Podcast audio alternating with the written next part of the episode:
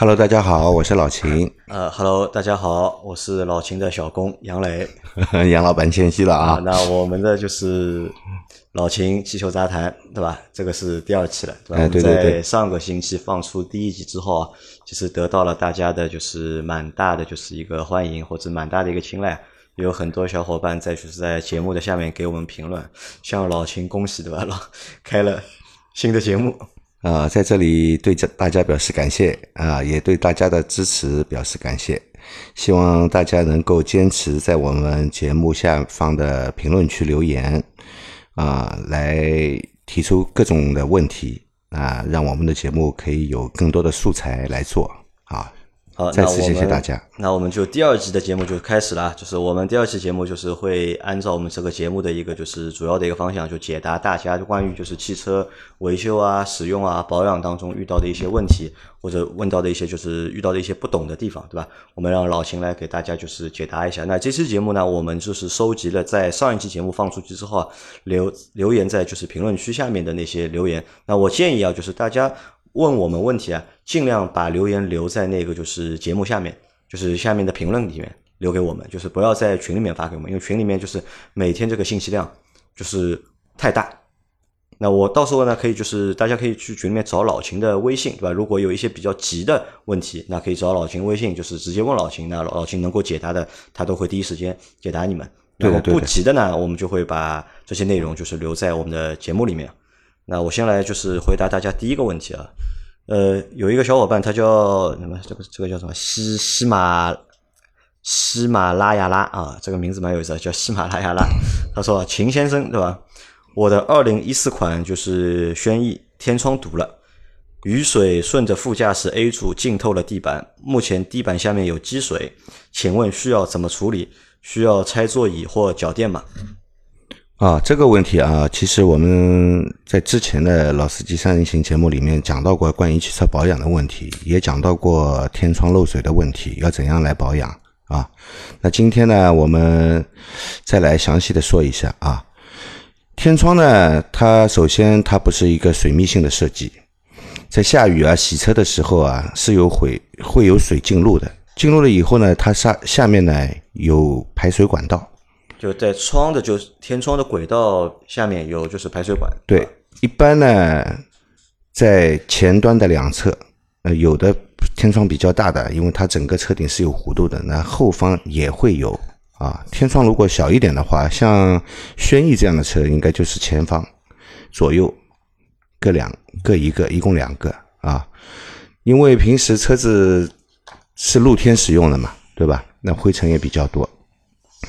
那灰尘和雨水夹杂在一起呢，流到那个管道里面呢，时间长了以后呢，管道自然而然的呢是会堵塞的。就它的这个排水管堵掉了，应该。对对对，它堵一旦堵塞了以后呢，水排不出去，排不出去呢，就会顺着 A 柱，因为这个排水管道啊是从 A 柱里面走的。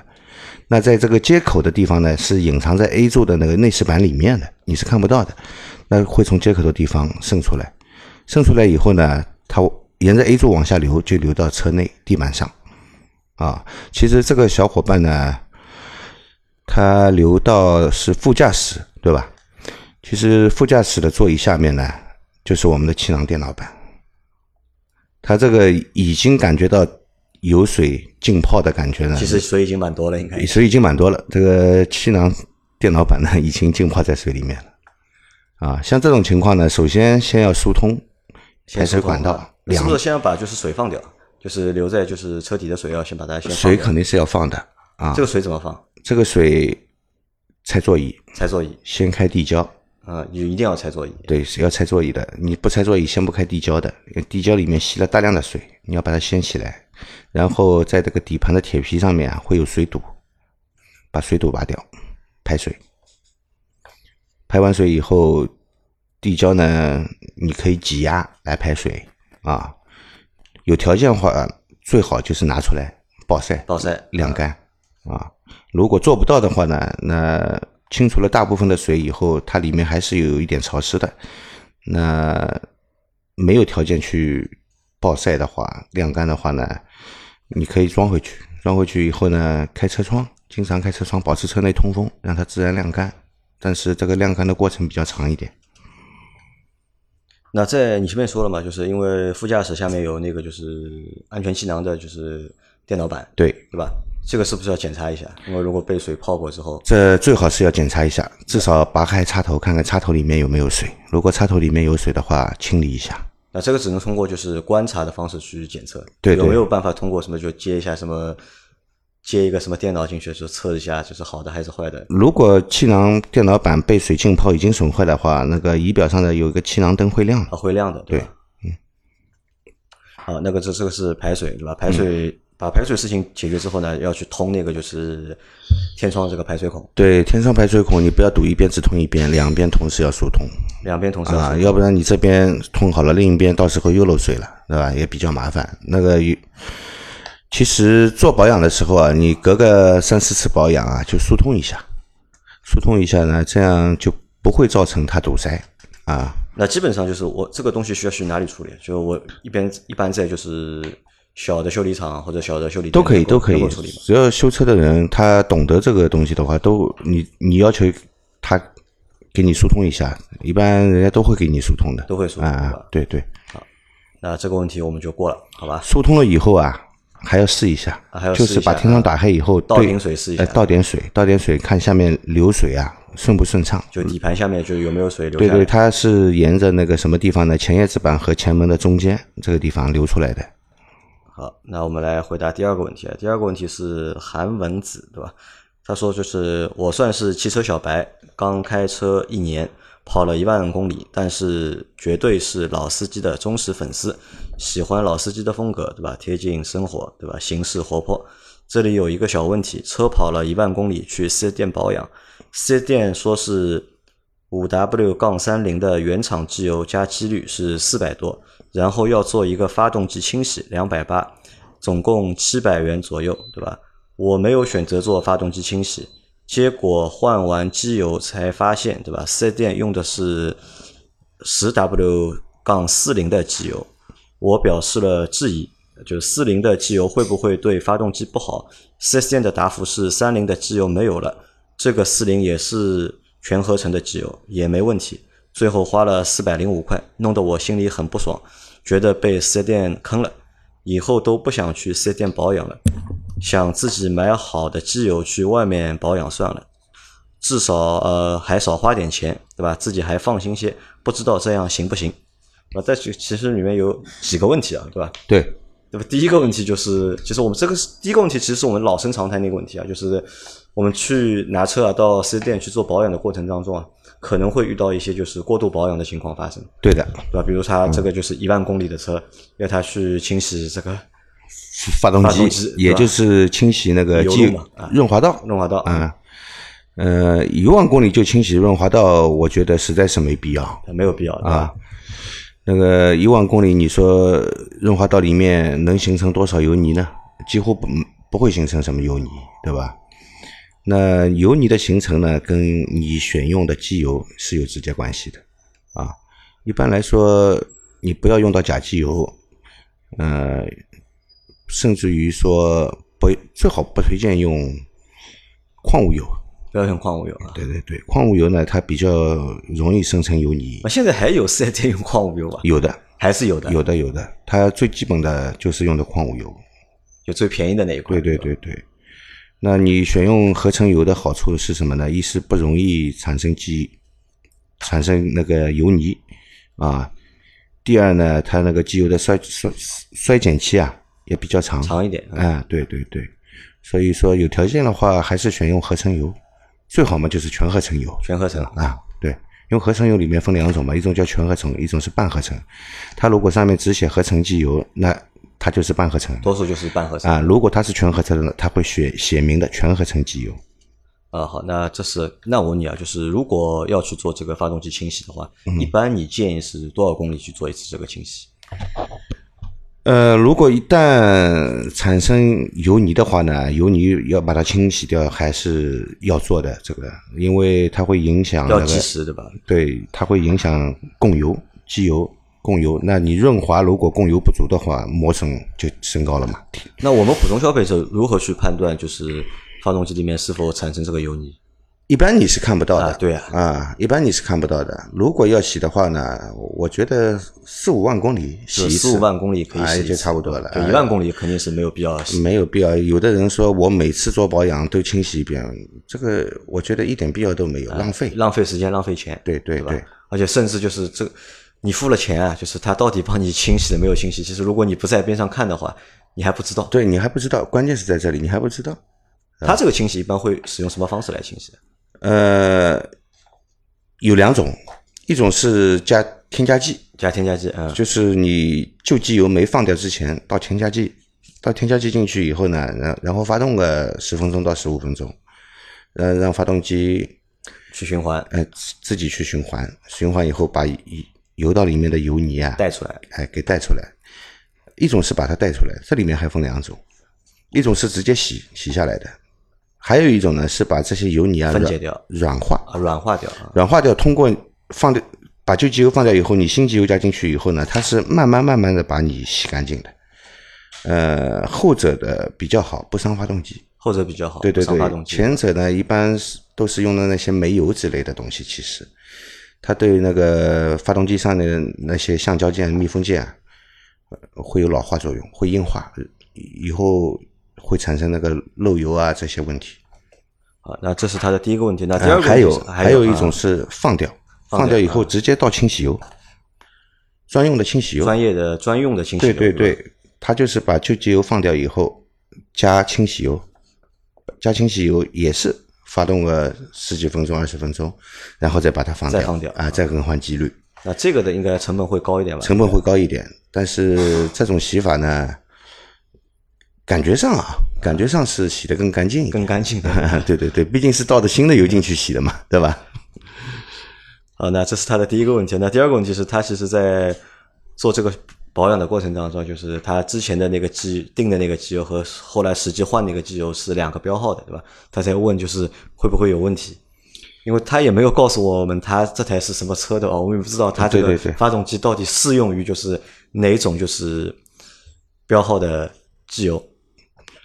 呃，五 W 三零的机油呢，基本上考虑是冬天用，冬天用啊。那现在是夏天的话呢，十 W 四零没什么不可以，没什么不可以，没什么不可以，因为五 W 和十 W 呢，它 W 代表冬季嘛，就是低温，低温啊，低温的流动性，嗯啊，然后后面的数字呢，三零和四零呢，代表高温粘度。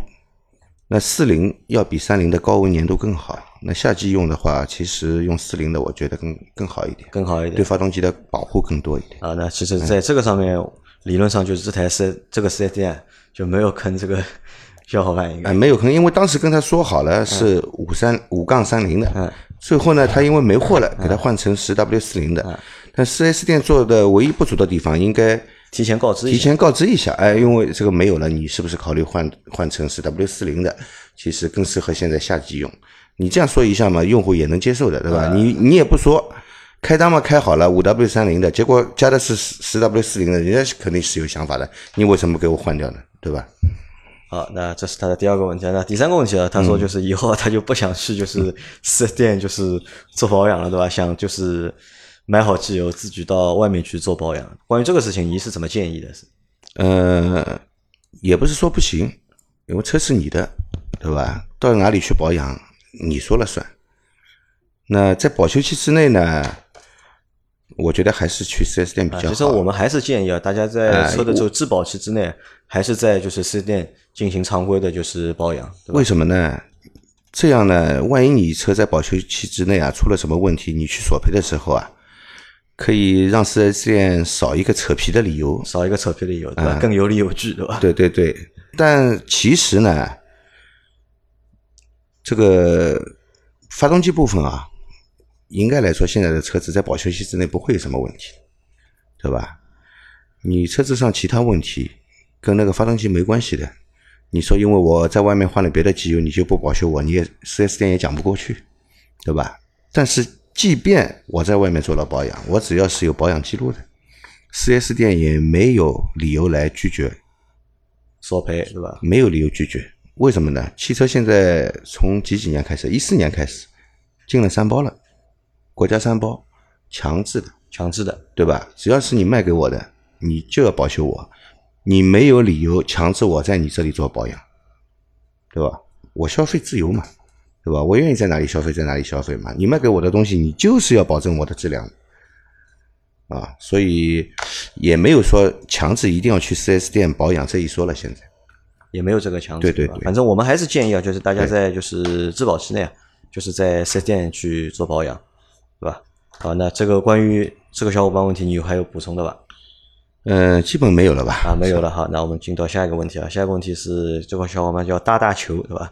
他说想改装三六零全景影像，但是听说会破坏车身结构，所以没有决心搞。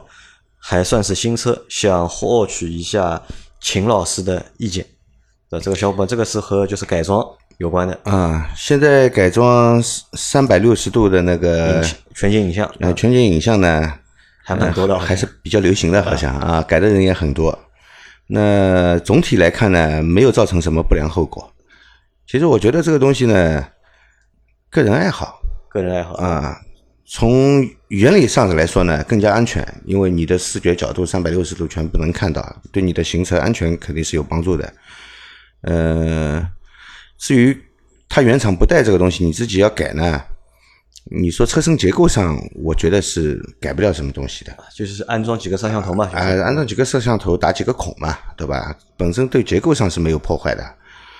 嗯，因为它是要用电的，可能要改一下电路，要改一下电路，要破线，啊，要破线要接线。那只要这个师傅呢，手艺上没问题。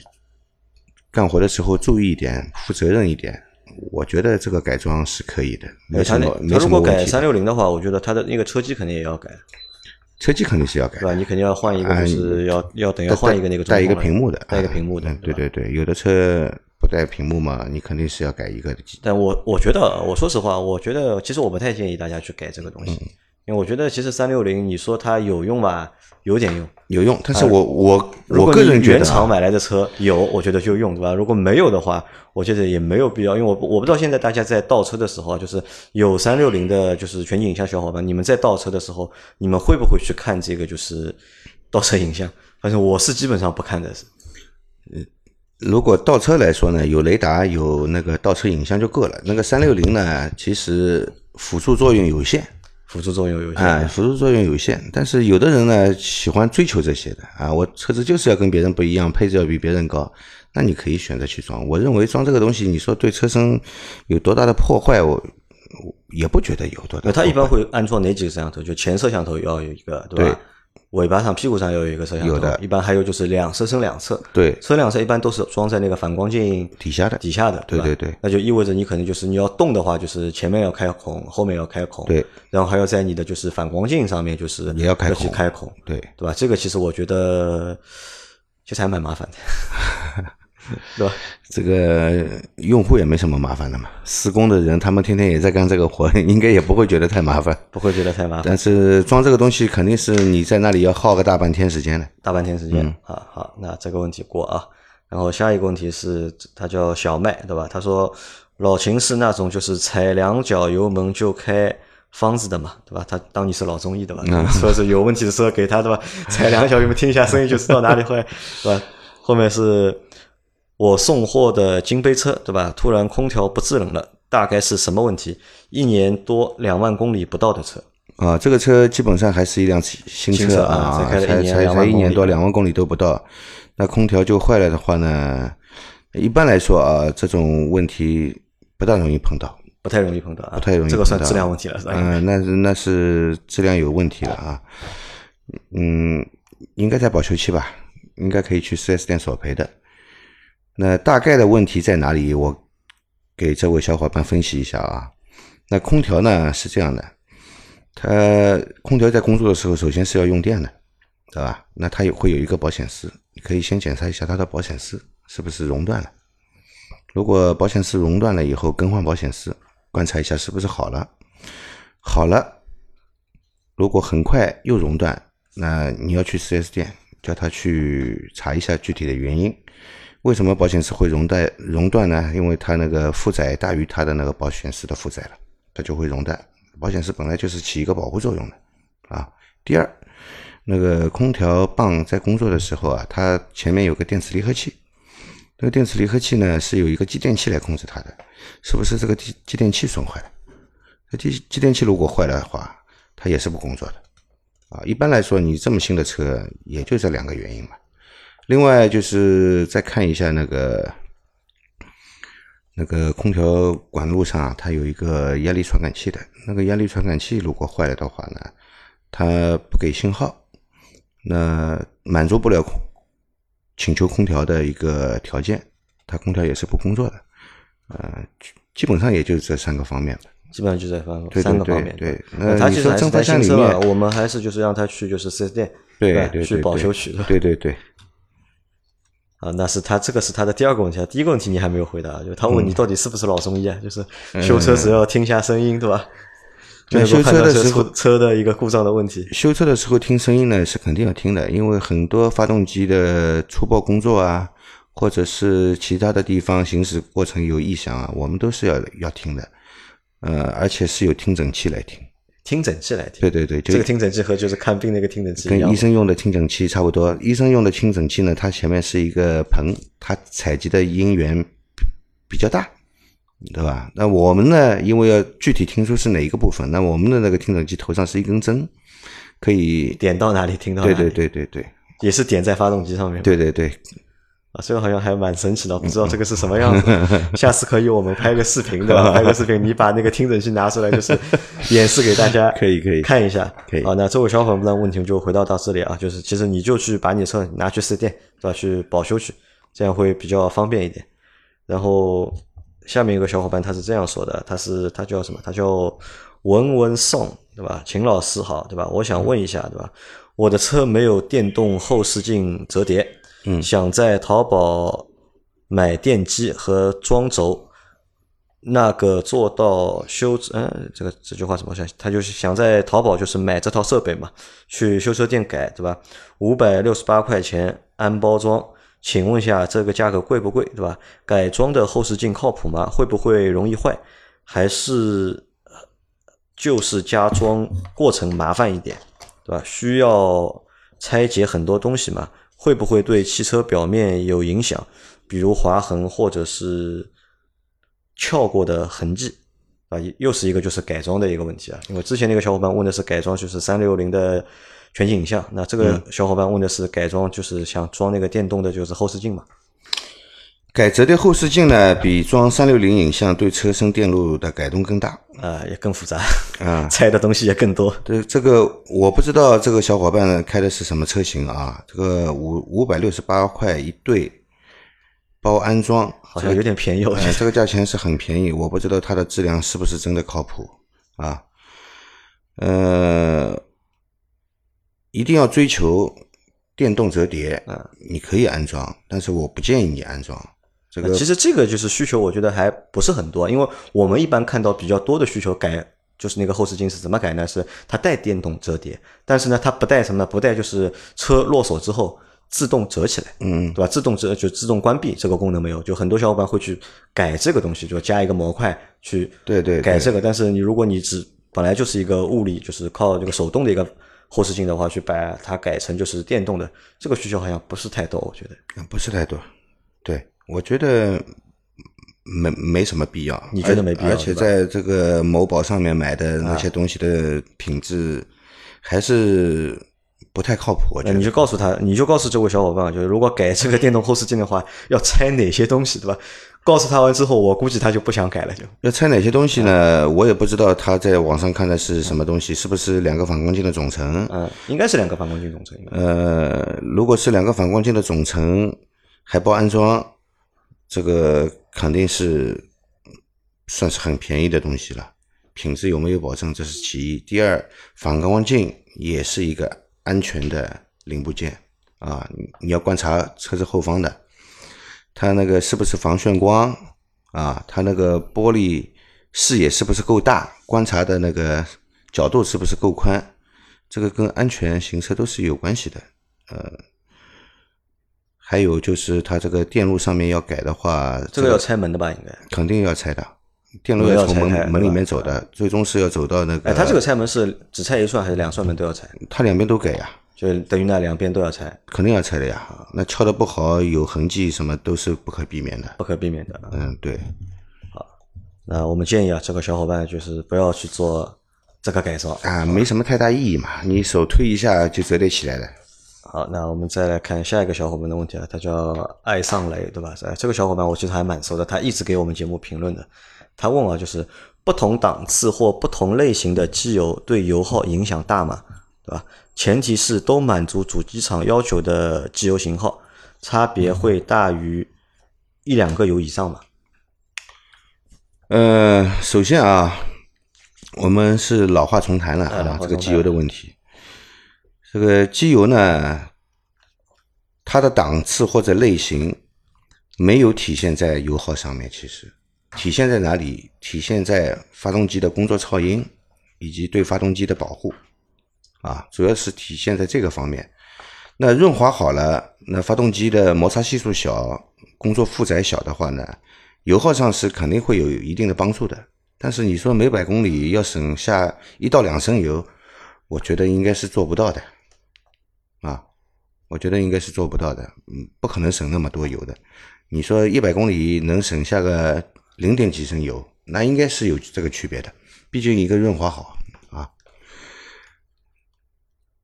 但是要省到就是一升两升以上，这个是做不到的，不现实的，做不到的。对，有没有这种号称就是很节油啊，或者很节能的，就是机油也没有的吧？应该没有，他也许广告里面会说啊，节能降耗。啊，有有多少好的保护？其实机油本身就是保护发动机嘛，就是润滑保护嘛，对吧？那你说几百块一桶的机油和几十块一桶的机油肯定是差别巨大，但是即便是你用几十块的机油和几百块一桶的机油之间，油耗我我想也不不至于差个一两升吧？不，应该不会的，就其实是不会有这个油耗太大的一个差别。对对对。好，那是这是他的第一个问题啊，他还问了一个问题啊，他说就是想请教一个问题，是六档的六 AT 的就是自动挡车，对吧？怎么判断当前挂到第几档？啊，呃，有的车呢在仪表上面是会显示的，会显示的当前的档位是大众的车是会显示的，对对对对，有些车呢是没有显示，是没有显示的。那其实很简单，你平时只要观察一下，它那个档位越高。在同样的里程数下面，它的转速越低啊。那你只要看里程表和那个转速表之间的那个比例关系，你就能知道你到底是在几档里面。就时速表还是里程表？里程表就是时时速表，就时速表，就是时速表和就是那个转速去看一下，对吧？对比一下。如果你是一百呃，你是已经到一百码了，对吧？然后转速在两千转左右的，那基本上就是到六档了，已经，你已经到最上面一档了，应该。嗯，差不多吧，对吧？这是一个方式，对吧？因为这个方式，但其实还是需要时间去观察的。对对对，你要你要自自己观察一下。这是一个方式，还其实还有一个别的方式。还有一个办法就是你看着仪表呗，看着加速的时候看着仪表，它仪表往下掉一。转速表往下掉一下的时候，它就是已经升了一个档了。再掉一下又升了一个档，你自己数好吗？是几个或者就是你的车如果就是在换挡的过程当中有顿挫的话，你去记一下这个顿挫的。啊，对对对，顿了一下，顿了一下就是升了一个档，升了一个档，对吧？顿了一下升了一个档。啊，对。其实还有一个办法，就是还有一个什么办法呢？就是如果你的就是六 AT 啊，如果是手自一体的话，就是你可以把你的那个就是排档啊，你切换到就是那个手动挡上面去。嗯嗯嗯。你切到手动挡上面，一般很多车都是你切到手动挡了呢，它那个档位数它是显示的。对对对。那你放到就是 D 上面呢，它是它是不会显示不显示，对的。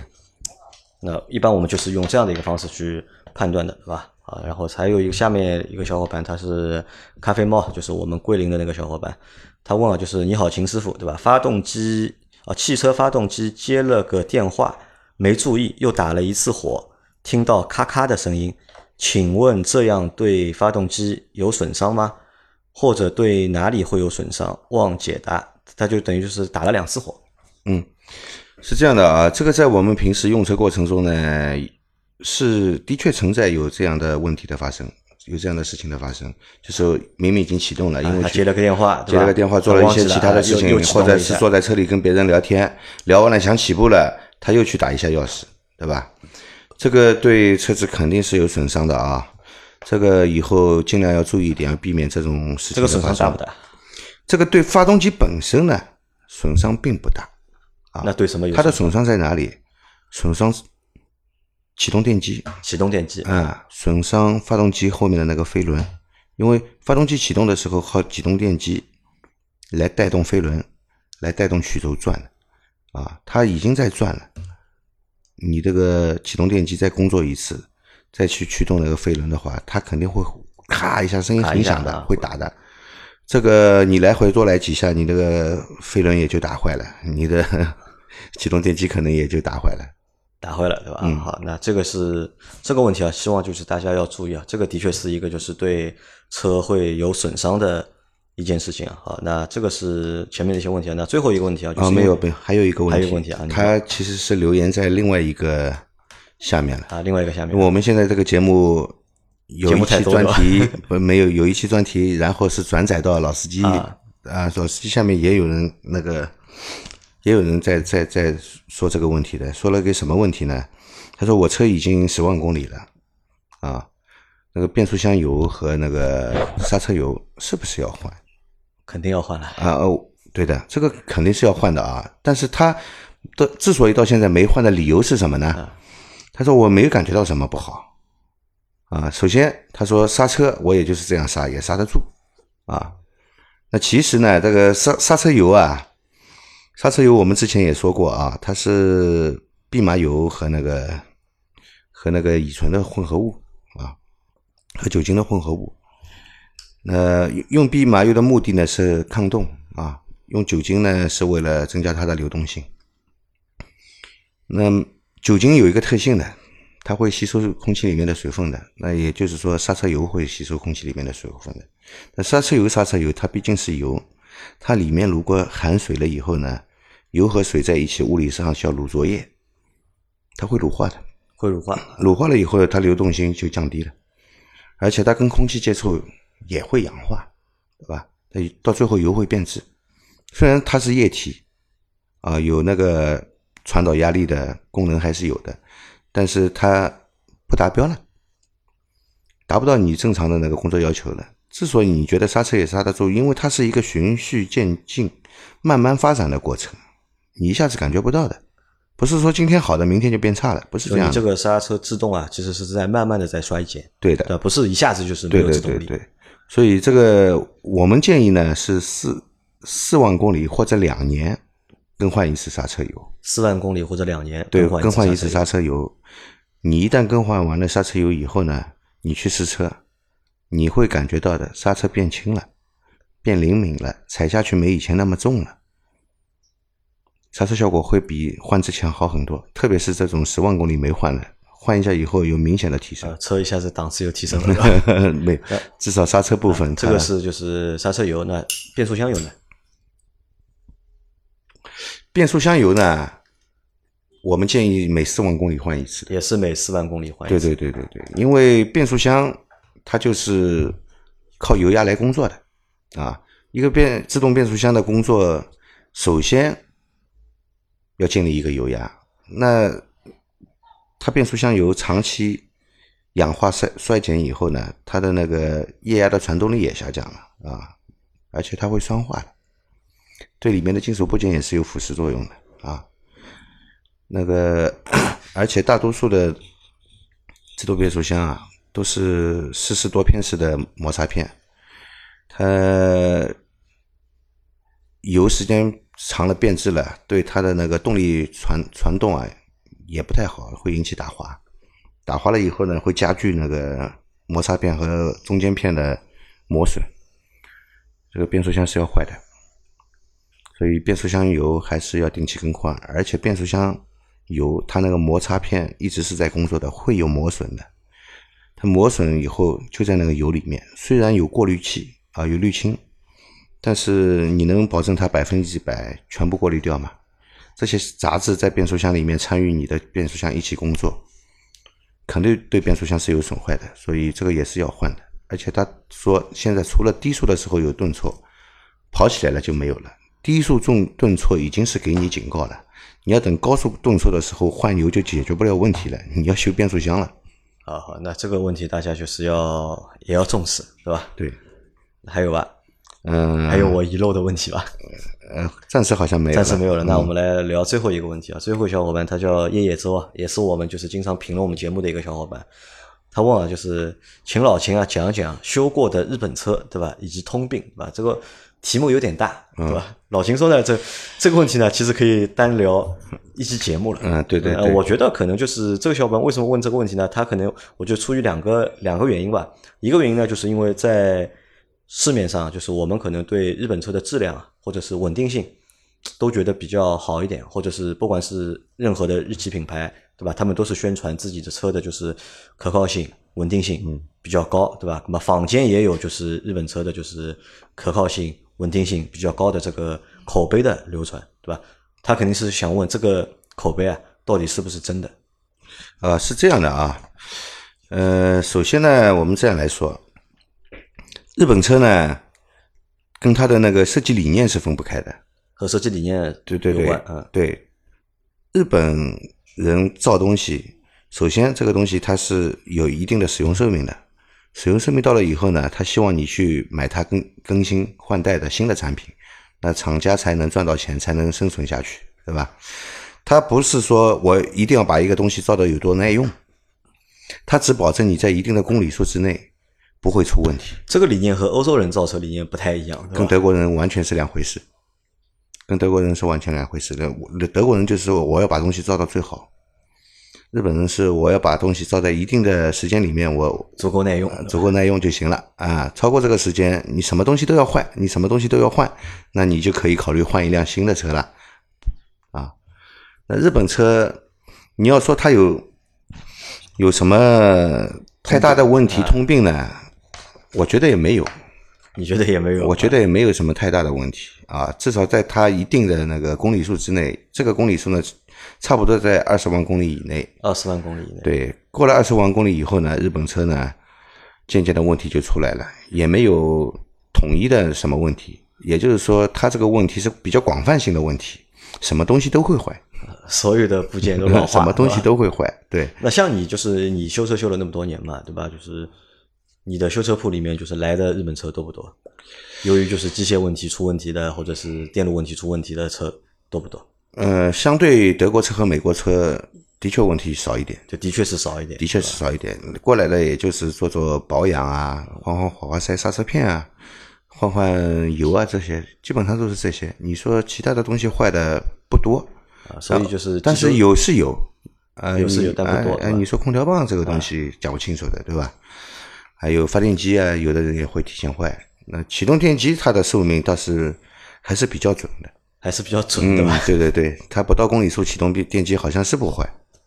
所以啊，就是对很多就是修车师傅来说，就是其实他们都不太喜欢日本车，对吧？质量过于稳定。也不是说不喜欢日本车呢，一旦出了问题呢，问你问题，它还是比较好修的。哎，修起来好修啊，就是日本车这个车修起来好修啊。日本车是。目前来说没以前好修了，以前日本车真好修，以前真好修啊，真好修。为什么？它容易坏的东西啊，都很好拆，都很好拆啊，啊，很好换。比方说以前的本田，换个启动电机都不用上升降机，打开引擎盖三颗螺丝就能换了。这个设计我觉得非常人性化，非常人性，非常人性化，对这个修理工非常友好的，对，非常友好。但是现在变掉了。它那个启动电机也开始放到后面去了。你看那个思域的车的启动电机放在发动机的后面，放在哪里呢？它包在那个进气歧管下面。四 S 店呢是拆进气歧管换换这个东西的。那要拆进气歧管再换那个这么难换的一个位置，我觉得一般的师傅啊不是很熟练的话，我我觉得能折腾一天。能折腾一天，嗯，公司费能够多报几个小时的。嗯，我我也换过这个启动电机，我是没拆进气进气气管，我是在下面慢慢慢慢慢慢拆的，偷着拆那些螺丝。我也花了半天时间才换了那个启动电机。换完了以后，我说我以后再也不想换这个启动电机了，报价报低了，对吧？不是报价报低了，这个设计上啊。对修理工来说太不友好了，太不友好。哎，那说到这里啊，就是你觉得就是哪些国家的车啊，就是对修理工是不友好的？就修起来你就会觉得特别烦，就特别难的。嗯最不友好的法国车，法国车就法国车最不友好它，就没有一样东西好弄的，没有一样东西好换。这个是什么呢？就是它是在设计的时候就是没有这个理念在里面呢，还是就是瞎弄，就把一团东西塞在一起？我觉得它不是说瞎弄，他设计的时候就没有考虑到以后的维修。啊，没有考虑以后的维修。嗯，我觉得是这样。他只考虑我现在设计一辆车，呃，我的布局怎样？我也许他考虑那个驾驶员的，考虑那个驾驶员的感受更多一点吧，就忽略了那个维修的人员的感受啊。对的，这个这个怎么说呢？作为一个修理工来说，很不希望修法国车法国车。啊，但这个也，但是我告诉你，也现在因为法国车也卖不动，对吧？嗯，卖不动呢，就意味着就市场就上在流转的这些法国车会越来越少，对吧？可能就是修车师傅啊，以后啊，再过个十年啊，在中国，对吧？想修到法国车的这个概率，其实也会越来越低。对，因为作为一个驾驶员来说呢，他是不用考虑这些的，反正修车也不是我的事，对吧？如果是找自己熟悉的朋友来去修的话呢，那就尽量不要去买法国车吧，对吧？没有买卖就没有伤害嘛，没有法开就没有伤害。好了，那我们就是老秦，就是汽修杂谈的第二季节目啊，就到这里差不多也就结束了。那我们其实我回答了七八个，就是之前就是小伙伴留言给我们的问题。那其实我们的节目就暂定啊是每周更新一次，我们会在每周的周一去做这个更新。那如果就是我们在这一周里面我们收集到的问题啊特别多的话，嗯，那我们其实也是会就是增加更新。那基本上我们算过一集节目，大概我们可以回答十个十个问题，嗯就十个左右的问题，那可以凑我们一集节目。那如果你们想多听到老秦的声音，或者是多听到我们这这档节目的话，对吧？大家可以就是积极的去留言，对吧？当当然就是你车如果没问题的话，就是不要不要去乱写，对吧？那如果我们一周如果能够收集到二十个问题的话，那我们在同样录的话，我们就可以录两期节目。那到下一周的时候呢，我们就会在一周里面去更新两期节目，对吧？这是一件事情嘛。第二件事情呢，因为我们节目是这算个新的节目嘛，有很多就是老的，就是我们老司机三人行的听众，对吧？我们我建议啊，大家去订阅这个节目，订阅我们这一期就是新的节目。对对对，我们在这档节目的前期，我们会在就是老司三人行去转载，就是老秦的汽手杂谈。但是等转载个三个月之后，两个月、三个月之后，那可能我们就不转载了。嗯，还是希望大家能够去主动的去订阅，就是老秦汽修杂谈这个节目。对对对，也希望大家尽量评论区留言在这一档节目下面的评论区。啊，反正我两边我都会看，我尽量就是不不漏掉，但还是希望大家尽量把把就是相关想问的问题啊留在就是老秦汽修杂谈这档节目下面。对对对对对，好吧，等我们的节目啊，现在开了大概，这是等于是第二期嘛，等我们这个节目就开个两个月左右，对吧？我们也会开群，对吧？我们会开一个就是老秦就是汽修杂谈的，就是关于修车的用户讨论群，嗯嗯，可以，好吧？对，啊，那我们这期节目就到这里，感谢大家的收听，好，谢谢大家，再见。